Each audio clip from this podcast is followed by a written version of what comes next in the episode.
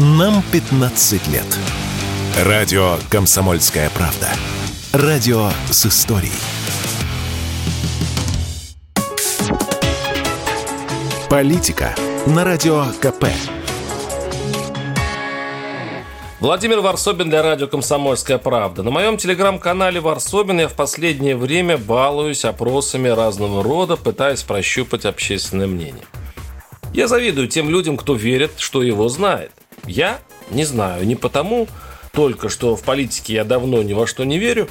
Просто народ у нас сложный, умный, недоверчивый, и понять, что на самом деле он желает, ну, иди, попробуй. Этот хитрец скажет одно, через 15 минут рассуждая уже второе, а закончит третьим, бывало добавляя «догоряну все огнем».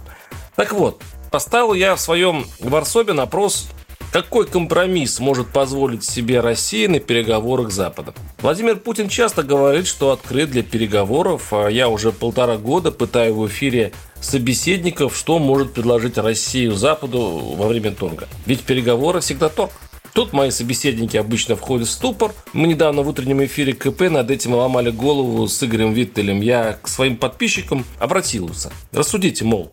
И получился вот такой результат. Не претендующий на серьезную социологию, но по моему опыту русского бродяги-путешественника очень знакомая история, которая, если честно, ничего не объясняет, а еще больше запутывает.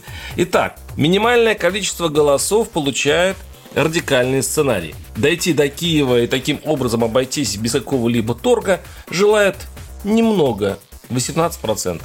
Но еще меньше пойти на серьезный компромисс с разменом территории России, а Украине НАТО. По принципу обе стороны должны остаться недовольными. Этот вариант набрал лишь 10%.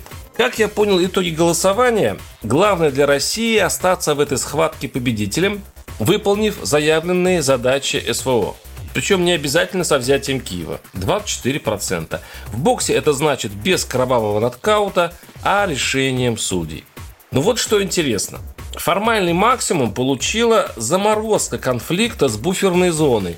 Словно большинство голосующих пока сами точно не уверены, как проблему решать, как договариваться и стоит ли. Поэтому склонны проблему отложить до лучших времен, ну, конечно, понимая, что это самообман, а не решение. Но самое загадочное в голосовании – последний пункт. Вот она, темная материя социологии. Другое мнение. Каждый пятый. Вот о чем он думает.